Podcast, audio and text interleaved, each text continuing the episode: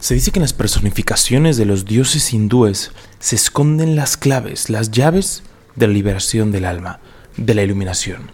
Hoy vamos a abordar dos aspectos, el de Krishna y el de Shiva.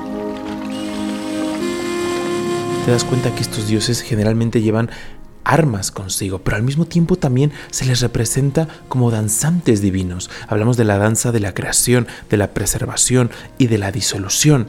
Pero cómo esto es relevante a nivel interno. Este es un video cargado de simbología. Vamos a ver cómo esas armas de ambos dioses son una realidad dentro de nosotros. Se dice que cada uno está llamado a utilizar esas armas e igualmente como cada uno está llamado a convertirse en un danzante, porque se dice que el proceso de iluminación es una danza, que la creación del universo es una danza, la preservación del universo es una danza. Los sabios de la India dicen que lo mismo pasa contigo, y conmigo. Se dice que la creación es una combinación de conciencia y de energía, de Purusha y de Prakriti. Y esta relación de conciencia y de energía se dice que es una danza, la danza de Shiva y Parvati, la danza de Krishna y Radha. Conciencia y energía danzando en la creación, preservación y destrucción del universo.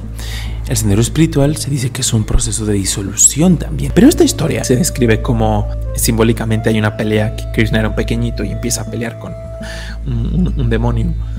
Y Krishna empieza, saca su flauta, se sube a la cabeza del demonio. Tenía muchas cabezas ese demonio. Ese demonio simboliza el ego. Y toda la gente, todos los aldeanos estaban aterrorizados del demonio, ¿no? el demonio del ego. Todos los aldeanos son las cualidades espirituales y el ego, el ego viene a comérselas. Y sale Krishna, un pequeñito nada más. Da un salto y se pone en la cabeza, en una de las cabezas de la serpiente. Empieza a tocar su flauta y empieza a danzar empieza a danzar.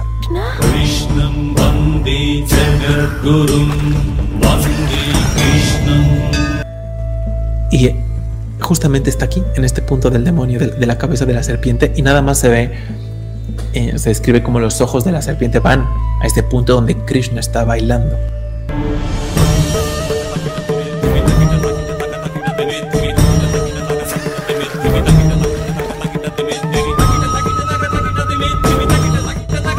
Krishna justamente termina su danza en la, en la postura que, tiene que tiene Nataraya, con esa pierna puesta de, en el aire. Al principio está danzando para todos lados, moviendo los pies, esa, esa danza de Nataraya. Cuando uno entra en un estado, empieza a entrar en, en la absorción, solamente estamos contemplando ese Nataraya danzando y diluyendo. Esta es la disolución de Shiva también, esta es la verdadera destrucción, la que nos interesa por lo menos. Y culmina en la quietud total, en el silencio absoluto. Y una vez Krishna termina de danzar, llega la consorte del demonio y le suplica a Krishna que le perdone, que no sabía lo que estaba haciendo, que gracias a esa danza que había hecho lo había purificado, ya no iba a comportarse de forma negativa, le suplica que le, que le perdone la vida y Krishna lo perdona, permite que se retire con su consorte. Cuando baja de su cabeza, nada más se ven como los pies de Krishna han quedado tatuados en medio de los dos ojos del demonio.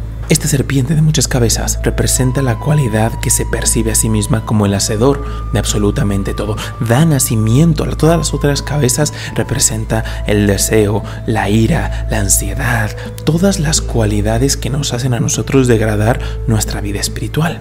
Si reflexionamos en estas historias, te das cuenta que por eso es que tu viaje espiritual es la danza de la disolución. Es un animal de muchas cabezas porque es la proliferación de la mente, de la mente ciega, de manas, con todas esas percepciones sensoriales que dan nacimiento a los apegos, al estrés, a la ira, a la negatividad, todos los enemigos del sendero espiritual, de la vida espiritual. La aldea de Krishna, el pueblo de Gokula, es nuestra vida espiritual. Es el oasis de las percepciones espirituales. Quien la protege es la conciencia, en este caso representada en Krishna, y es quien la va a defender. Y no la va a defender aniquilando a este animal de múltiples cabezas, simplemente lo va a dominar, se va a instaurar, la conciencia se va a instaurar como soberano del reino corporal, del reino mental y del reino emocional. Ya no va a estar sin riendas.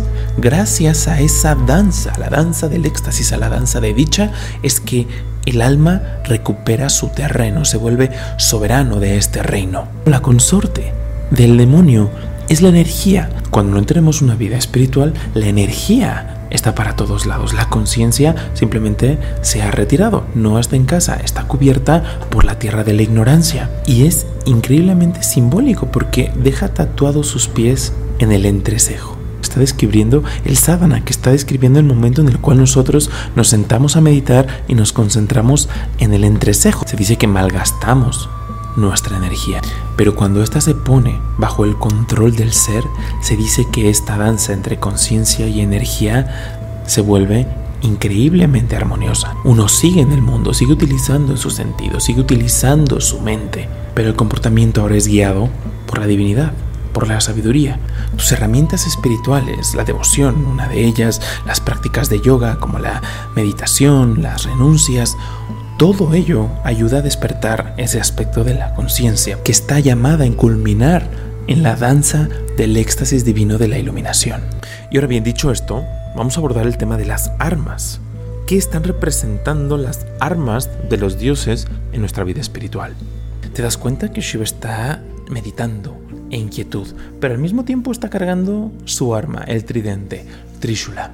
Krishna igualmente una expresión de amor divino, de compasión, pero está cargando el Sudarshan Chakra. Y Rama lo mismo, autocontrol, devoción, entrega, pero carga su arco. Y no solamente lo están cargando, sino que los usan. En el aspecto más profundo, poniendo el ejemplo de Shiva, ese tridente que representa. Está representando el dominio sobre la materia, el dominio sobre la naturaleza. La naturaleza se dice que tiene tres aspectos o tres modalidades, gunas en sánscrito. Una es la inercia, conocida como tamas. La segunda es la activación, que es rayas. Y la tercera es la cualidad o modalidad elevadora, la pureza. Las tres son necesarias para que exista una creación. Sin embargo, Shiva representa la conciencia, individualizada, pero también esa conciencia que lo permea todo. Al Shiva estar meditando con el tridente en la mano quiere decir que la conciencia ha subyugado a la naturaleza, tiene el dominio sobre las tres gunas, sobre las tres modalidades y de igual forma nos está diciendo que está por encima de la preservación, de la creación y de la destrucción. Es el símbolo del Parabrahman, del absoluto que está más allá de la creación. En su aspecto individualizado, cuando el yogi, cuando el practicante espiritual logra por medio del autocontrol, del autodominio, calmarse, ir hacia adentro, dirigir todas esas, energías, perdón, hacia el absoluto, empieza a adquirir dominio sobre esas tres modalidades de la naturaleza, no tanto a nivel externo, sino a nivel interno, dependiendo del karma, dependiendo de nuestras acciones, dependiendo de un montón de cosas, es que las personas estamos predispuestos a ciertas combinaciones de las gunas. En los practicantes espirituales más avanzados, la guna que predomina es la de sattva, es la pureza, es la guna elevadora. Las personas en las que la vida está entregada a la actividad material o de cualquier índole, se dice que la guna que predomina es rayas. Las personas que tienden a la inercia, a la inactividad, es la guna de tamas. Sin embargo, aquí Shiva representa el ideal, estar por encima, el dominio. Su mano está tomando el tridente. Muchísimas personas en su viaje espiritual se confunden con la inactividad. La inactividad es la laguna de la inercia, es la más baja de todas. Es simplemente dejar que la vida, que Maya, que la naturaleza nos pase por encima. Shiva la domina, Shiva trasciende esas gunas. En el sendero espiritual se habla de que primero nos damos cuenta que estamos en la inercia. Tenemos que después pasar a la actividad a rayas. Aquí hablamos de el servicio espiritual, de, la, tienes la historia de, Milarepa en la, en la descripción porque justamente habla de esa trascendencia. Milarepa estaba en laguna oscurecedora de Tamas, que representa también la ignorancia. Tienen un montón de variaciones estas gunas. En el caso de Milarepa era la ignorancia. Tuvo que pasar a la actividad. Su maestro Marpa lo puso a trabajar y trabajar y trabajar para purificar toda esa oscuridad. Y después es que es iniciado se le dan prácticas espirituales y se le abre la puerta de sattva.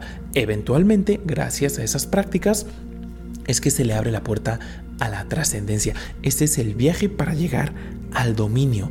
Insisto, muchísimas personas se confunden con que ser espiritual es simplemente tirarse a la inactividad y no va por ahí. En el caso de Krishna, te das cuenta que lleva su disco. Ese disco representa la capacidad que vive dentro de todos y cada uno de nosotros para eliminar los obstáculos, para eliminar la ignorancia. En última instancia también está haciendo referencia al dominio sobre Kala, sobre el tiempo, representa los ciclos de la creación, que constantemente todo está de muerte, renacimiento, los yugas, los manvantares y hablando un poquito de, de cosmología hindú. Pero a nivel individualizado representa la capacidad que nosotros tenemos para colocarnos por encima de esos ciclos. Es la fuerza de autodominio, la capacidad de ir cortando obstáculos poco a poco conforme vas avanzando en tu sendero espiritual. Te das cuenta que surgen problemas, surgen deseos, se están proliferando en tu mente los obstáculos a nivel externo, ese, ese, ese, disco, ese Sudarshan Chakra representa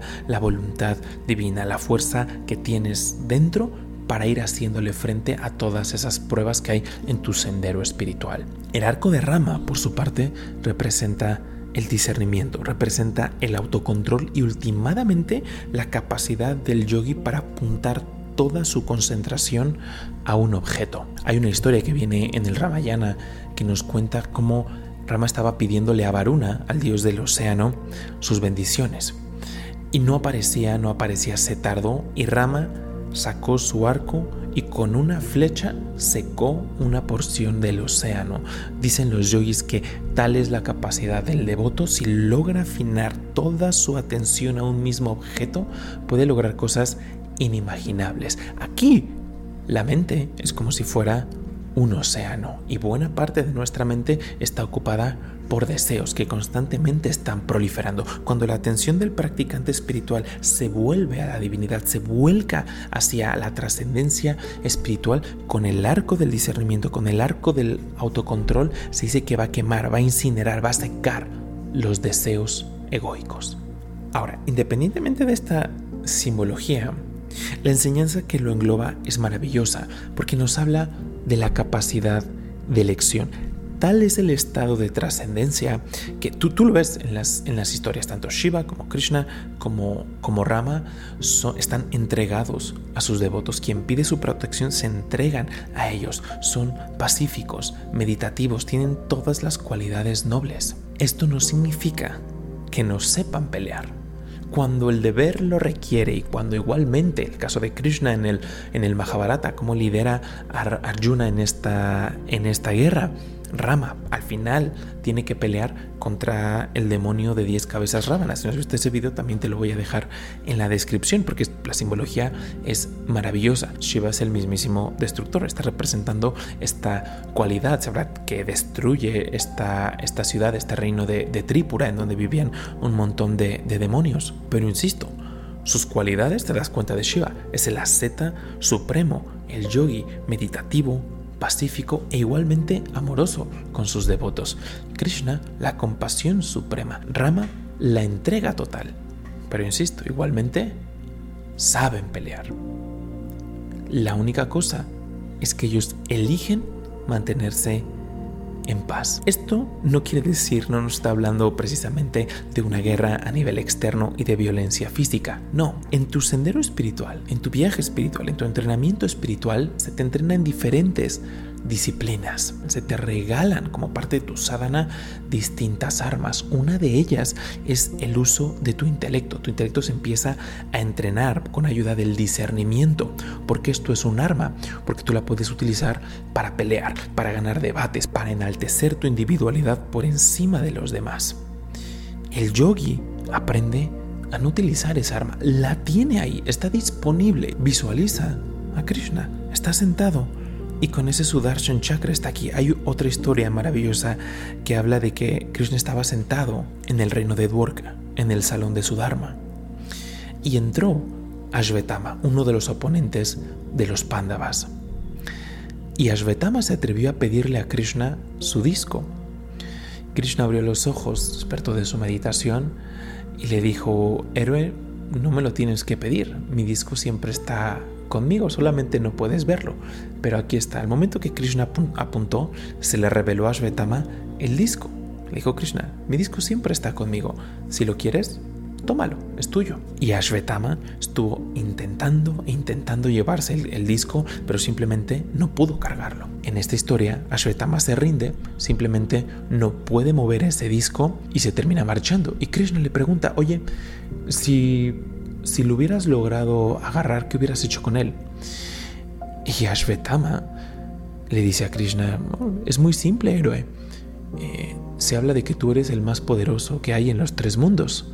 Hubiera tomado tu disco y te habría retado a un duelo directo. Esta historia tiene distintos matices, pero una de las interpretaciones es precisamente esta.